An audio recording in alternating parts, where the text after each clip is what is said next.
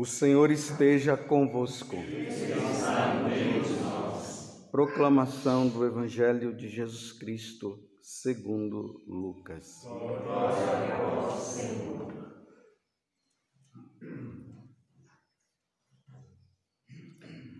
Naqueles dias, Maria partiu para a região montanhosa, dirigindo-se apressadamente a uma cidade da Judéia.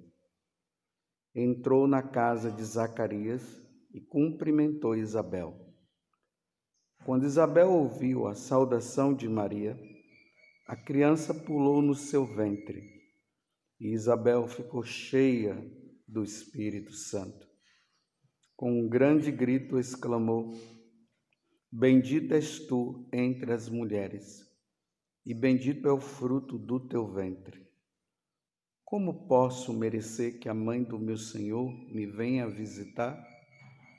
Logo que a tua saudação chegou aos meus ouvidos, a criança pulou de alegria no meu ventre. Bem-aventurada aquela que acreditou, porque será cumprido o que o Senhor lhe prometeu. Palavra da salvação.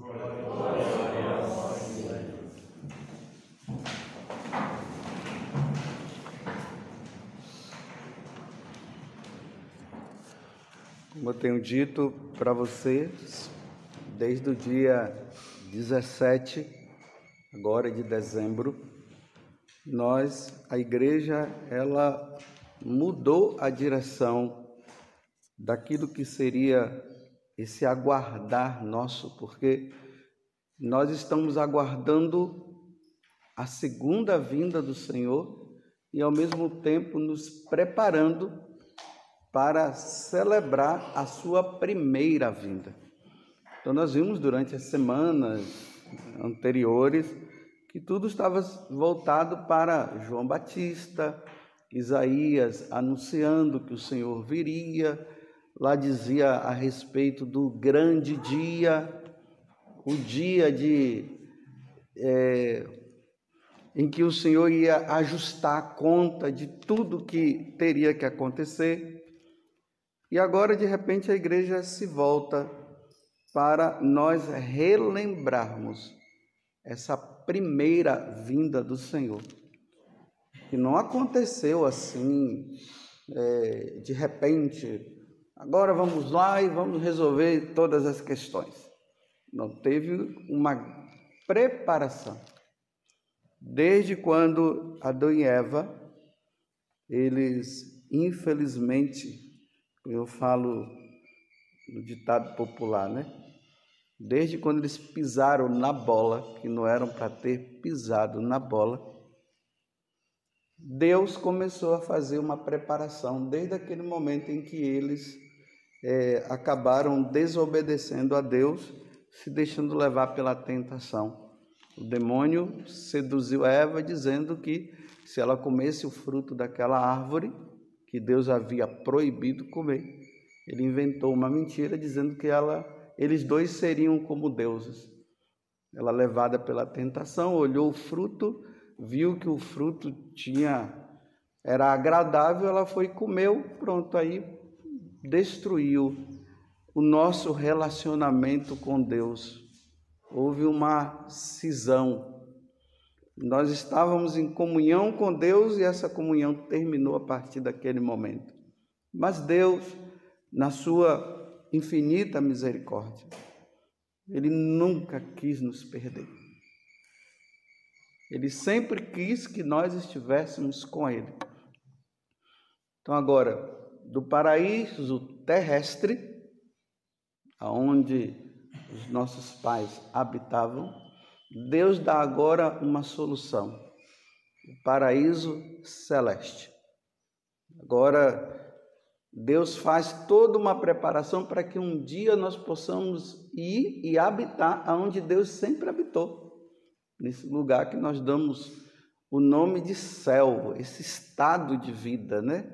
esse estado de felicidade plena, de alegria plena.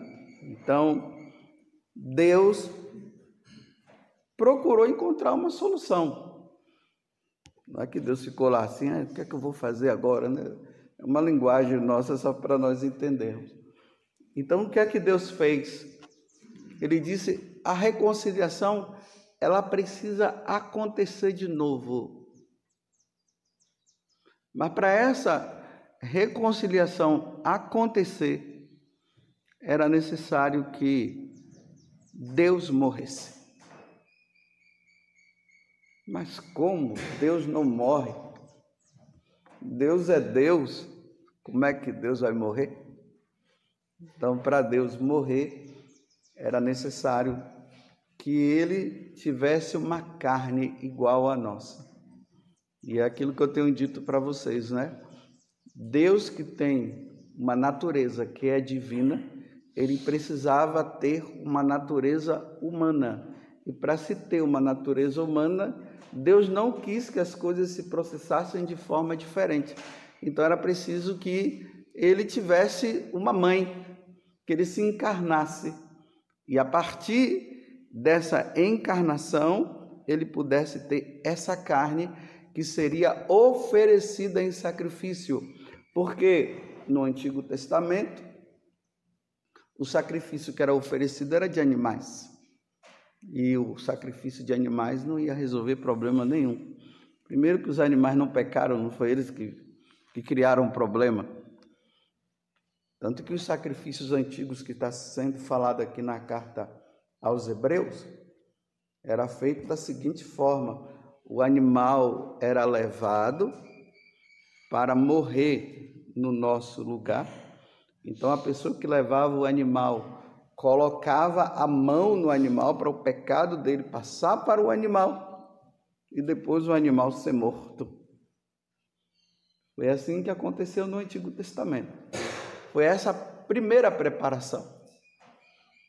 Tanto que lá na, no capítulo 3 do livro do Gênesis, quando o homem peca, que Deus desce do céu e começa a andar no paraíso terrestre, ele não encontra Adão e Eva, que eles estavam escondidos, estavam ali é, escondidos de Deus, porque eles perceberam que eles tinham errado. E aí Deus faz a pergunta: Adão, onde estás? Aqui Adão estava conseguindo se esconder de Deus, né? Não tem como se esconder de Deus. Mas Deus, Adão, onde estás? Aí Adão se mostrou. Mas por que você está assim, Adão? Aí começou a jogar culpa um para o outro, né? A mulher que tu me deste, me levastes a pecar, a desobedecer. Aí foi para Eva e Eva jogou para o demônio. E a questão toda estava na liberdade dos dois. Não vamos culpar somente o demônio. O demônio fez a parte dele. E Eva e Adão deveriam fazer a parte deles também. Qual era a parte deles? Não obedecer a Satanás. Mas obedeceram. E aí Deus falou o seguinte: porém inimizade, falando para Satanás, porém inimizade entre ti, serpente, e a mulher. Ela vai pisar a sua cabeça. Essa mulher, a igreja, foi nos mostra dizendo que é Nossa Senhora, que traz Jesus, que destrói Satanás. Porém, inimizade entre, entre, entre tu, entre ti e a mulher. E aí vocês vão vendo agora, a preparação começa lá com Abraão. Deus forma um povo a partir de Abraão e a partir de Abraão, ele diz que de Abraão virá a descendência, o que Deus já havia combinado, que era preciso que ele tivesse uma carne igual a nossa e nascesse de uma mulher. Aí a primeira leitura hoje está dizendo o quê? E tu, Belém, Belém de Éfrata, Belém, a cidade aonde Davi nasceu. Lembremos de Abraão, que eu falei esses dias, e de Davi lá na genealogia, né? Que de Davi viria um rei que se sentaria no trono, que na cabeça de Davi provavelmente estava pensando que era o filho dele, Salomão, Jesus, e Deus estava falando que era Jesus, era mais além do que o pensamento dele.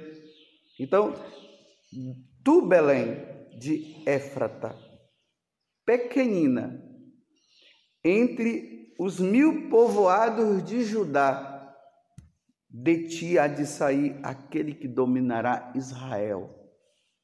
Olha, uma profecia antiga, antes de Jesus vir. Muito antiga, muitos anos, muitos anos antes de Jesus vir.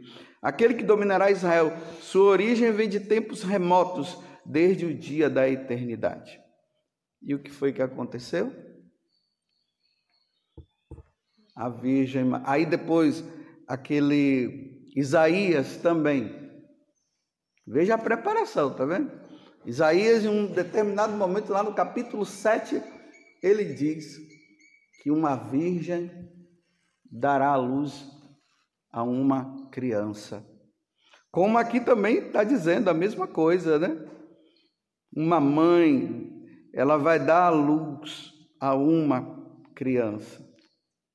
E essa criança que vai reinar, ou seja, Satanás que se julga rei desse mundo, lembremos lá nas tentações de Jesus, né? Ele falou o que para Jesus? Se tu prestares adoração a mim, eu te dou tudo isso aqui, ó. Ele se achando o dono. O dono de quem? Não é desse mundo aí fora, é o dono de nós. Satanás chegou nessa arrogância de achar que ele é dono de nós. Claro, nós só, nós só seremos dono dele se nós obedecermos a ele, né? Mas ele achou-se o, o, o, grande. Então Deus está dizendo: ah, agora estou vindo para mostrar para você quem é o grande. Lembremos lá na sinagoga de Cafarnaum, quando Jesus chega, aquele homem que estava possuído por Satanás, ele grita de lá, né? O que é que você veio fazer aqui? Nós sabemos quem tu és, tu és o Santo de Deus, tá vendo? Porque ele adorava Jesus lá na, na eternidade. Então agora quando Jesus aparece, o que é que você veio fazer aqui? Aí Jesus cala-te e sai desse homem. E ele saiu. Então está se aproximando. Nós estamos preparando o nosso coração para esse momento. Uma virgem. É ela que vai dar a luz. O povo de Israel, diante dessa profecia de Isaías, diante da profecia de Miqueias, que nós acabamos de ouvir na primeira leitura, e outras profecias também. O pessoal estava esperando quem é essa virgem? Quem é ela? Aí a leitura do evangelho de amanhã nós vamos ver quando o anjo Gabriel aparece para ela. Mas a leitura de hoje é pós a aparição do anjo. O anjo aparece para ela, diz que ela vai ser a mãe do Salvador, então, e diz que a prima dela, Isabel, estava já grávida, estava no sexto mês, então ela vai e se encontra com Isabel. Ninguém sabia que Nossa Senhora estava grávida. Ninguém sabia.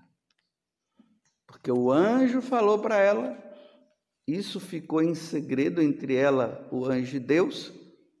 Ela nem falou para José, por isso que José ficou com aquele problema que nós vimos ontem. Então ela vai, e quando chega lá, Deus revela para Isabel que na barriga de Nossa Senhora, porque ela ficou grávida naqueles dias, então uma mulher grávida nos primeiros dias não dá para observar, não dá para perceber nada.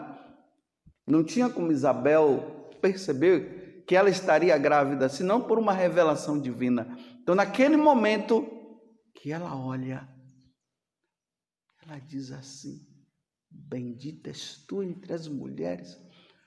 Como pode que a mãe do meu Senhor venha me visitar. Olha a preparação toda. E ali na carta aos Hebreus, Está falando o que Isabel está dizendo de forma indireta. Bendito é o fruto do teu ventre. Que quem é que está nesse ventre? Está aquele que na carta aos Hebreus está dizendo hoje. Ele diz assim: que ele veio, eis que estou aqui para fazer a tua vontade. Aquele que está na barriga de Isabel, ele veio para fazer tua a vontade. Oh, desculpa, tá. Obrigado. Aquele que está na barriga de Nossa Senhora é aquele que veio do céu para fazer a vontade do Pai. E qual é qual é a vontade do Pai? Me salvar. Salvar você. E agora vejam, Cristo afirma: Não quisestes vítima nem oferenda. Olha, a antiga aliança, a vítima era um animal. No meio pagão, se oferecia até pessoas. Virgens eram oferecidas para aplacar a ira de Deus. Mas já no Novo, no Antigo Testamento muda-se. Por isso que Abraão estava indo, né? Deus prova Abraão para oferecer Isaac em sacrifício, e na hora que ele vai oferecer, Deus diz: Não, faça isso não. Aí quem é que estava lá? Um cordeiro. Aquele cordeiro que depois seria oferecido e seria a prefiguração do Cordeiro que é Jesus. Lembremos que João Batista, que está na barriga de Isabel,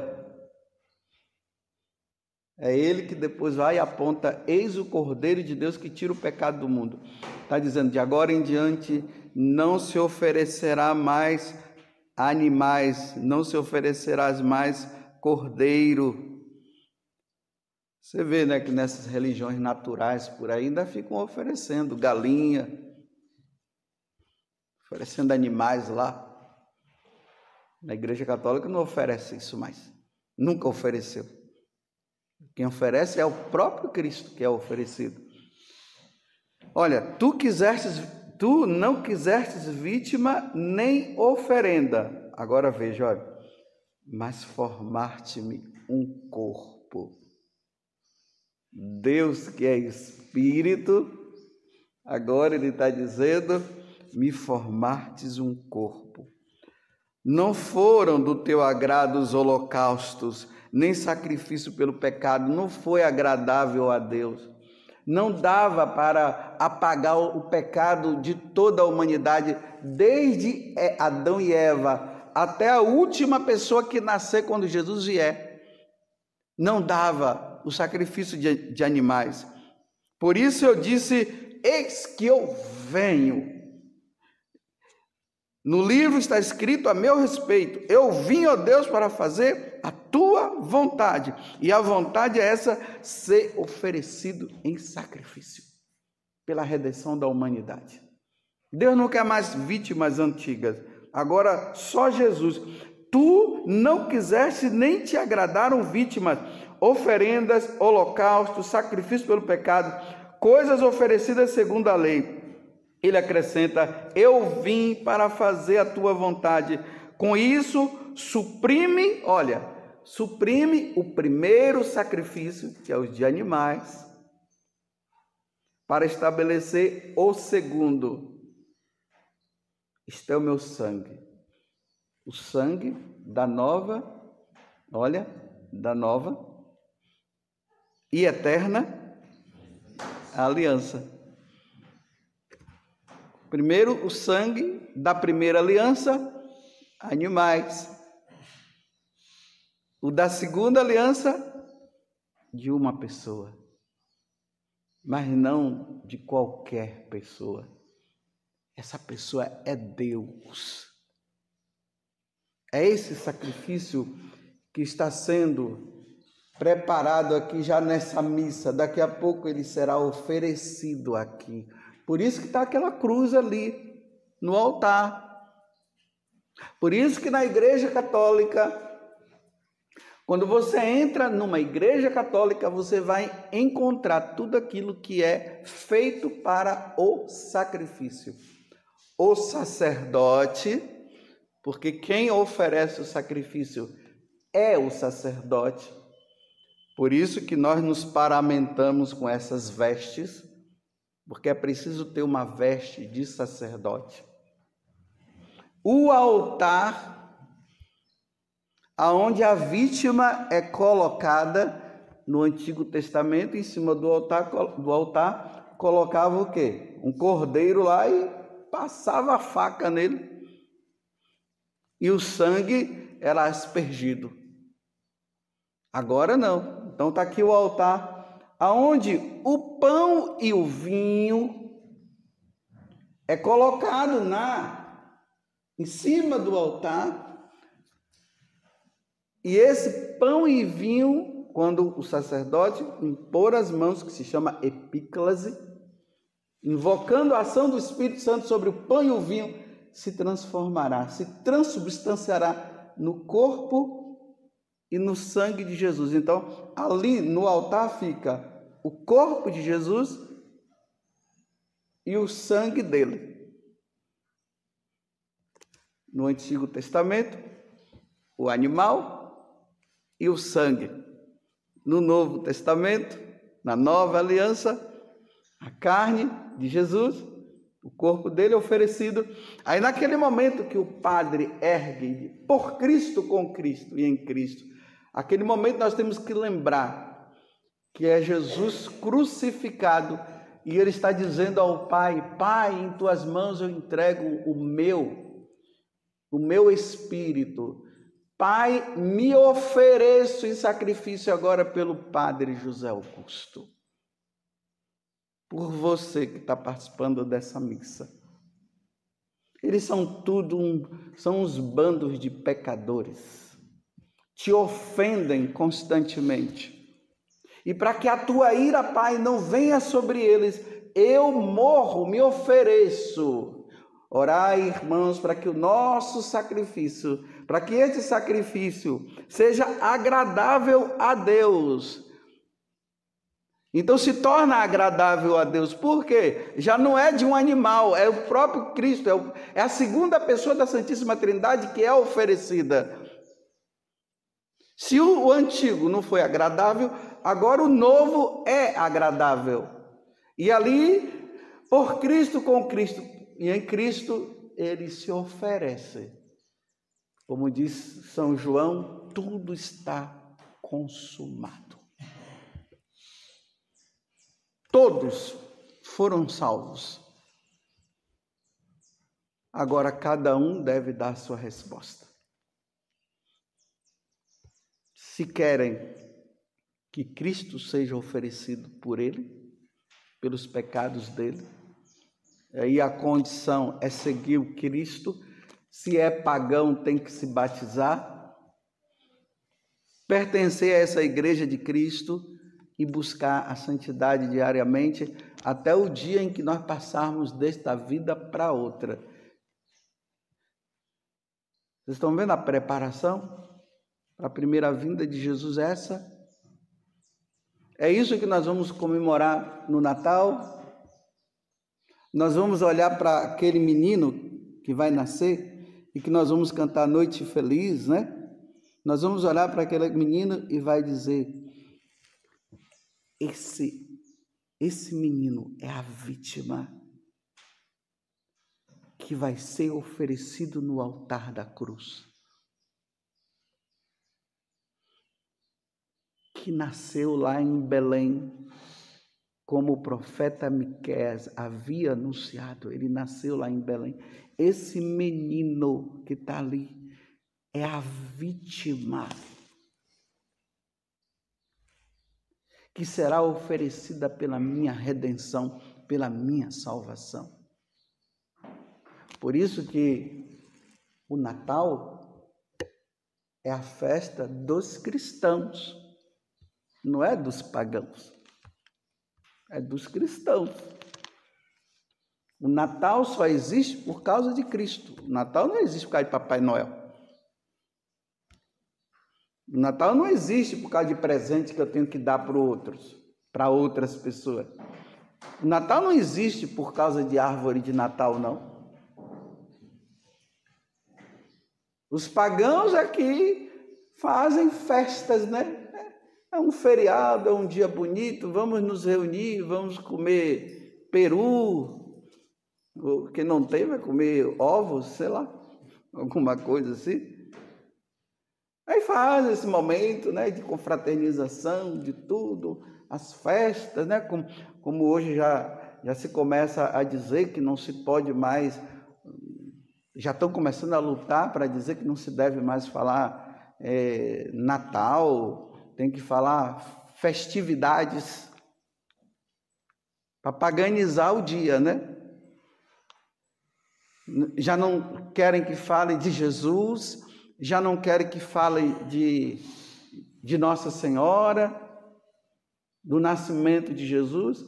E se você for observar, olhe os comerciais nas TVs e nas internets da vida, vocês veem que em nenhum momento se faz, se faz referência à pessoa de Jesus Cristo. Se faz referência ao Papai Noel, se faz referência à árvore de Natal, se faz referência a presente que um vai dar, se faz referente do chocolate que você vai comer nesse Natal, e faz referência do peru que você vai comer nesse Natal. Em nenhum momento se faz referência do da comemoração verdadeira que está se fazendo, que é o Jesus. Não se mostra presépio dificilmente, não se mostra o presépio. Porque no presépio nós vemos que aquilo que eu acabei de dizer, a vítima que será oferecida pela nossa redenção. E aí entra os pais que precisam recuperar isso com seus filhos, os católicos. Quem não é católico, aí cada um vive a sua vida. O que eu estou falando para os católicos. Para nós católicos, os pais precisam fazer o presépio em casa, por mais simples que seja, não precisa fazer presépio de, sei lá, de quantos dólares, milhões de dólares. Aí. Uma coisa simples, para mostrar, olha filho, o que é que nós vamos comemorar? Tá vendo aquele menininho ali? É Deus. Ele veio do céu para nos salvar, mas papai, o que é salvar? Mamãe veio salvar de quê? Olha, porque nós somos, fomos ruins para com Deus, e a única forma de Deus fazer com que nós nos reconciliássemos era Ele vindo aqui para morrer por nós. É isso que está sendo tirado do cristianismo. E parece que os cristãos não estão percebendo. Porque assim como Deus levou anos, e, e muitos anos, se preparando, preparando-nos para a primeira vinda de Jesus, já há alguns séculos os pagãos vêm preparando para nós tirarmos aquilo que é a essência de Natal, que é o nascimento do menino Deus, do Filho de Deus. E agora está ficando mais em evidência. Você vê filmes natalinos. Vejam os filmes natalinos. Não se fala de Jesus, árvore de Natal, que todo mundo vai comemorar o Natal, aí fala de comemoração de Natal, às vezes tem um enredo ali em volta de alguma coisa que está acontecendo, e no final de tudo fica todo mundo em frente à árvore. Não em frente ao presépio. Como os pastores foram para o presépio e como os três reis magos foram à gruta, né? Mas estou usando o presépio para ficar mais claro para nós.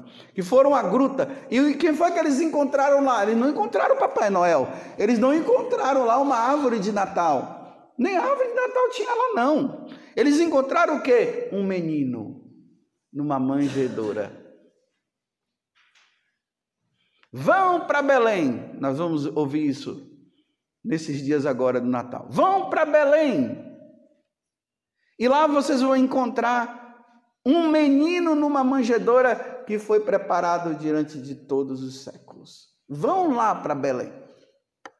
Eu estou frisando isso aqui porque parece que para nós isso parece para nós católicos hoje que isso é claro. Parece. Mas na hora da prática não tem clareza não. Olhe bem se na sua casa você não tem lá uma árvore de Natal, mas se tem o, o presépio está onde? Tem a árvore de Natal com as bolinhas vermelhas, verde, um monte de cor. Tá lá os presentinhos que está sendo colocado lá na árvore para depois dar para as pessoas de casa. Mas eu pergunto, na tua casa, onde está o presépio?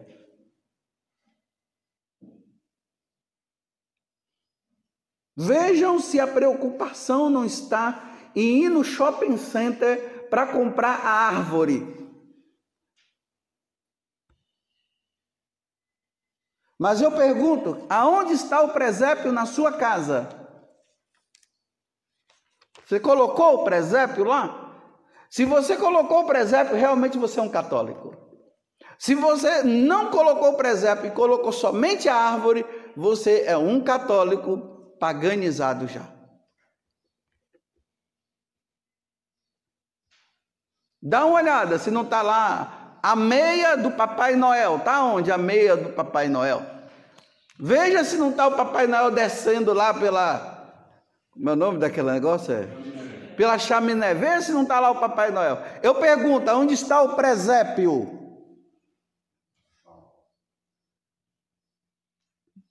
Por que, que você não está usando o presépio? Por que, que você colocou Feliz Natal e colocou embaixo? Colocou Feliz Natal e embaixo está quem? A meia do Papai Noel, o Papai Noel. Cadê? Não foi não é Papai Noel que nasceu. Cadê o Feliz Natal mostrando o presépio? Cadê o anjo? Louvado seja nosso Senhor Jesus Cristo e a nossa mãe Maria Santíssima.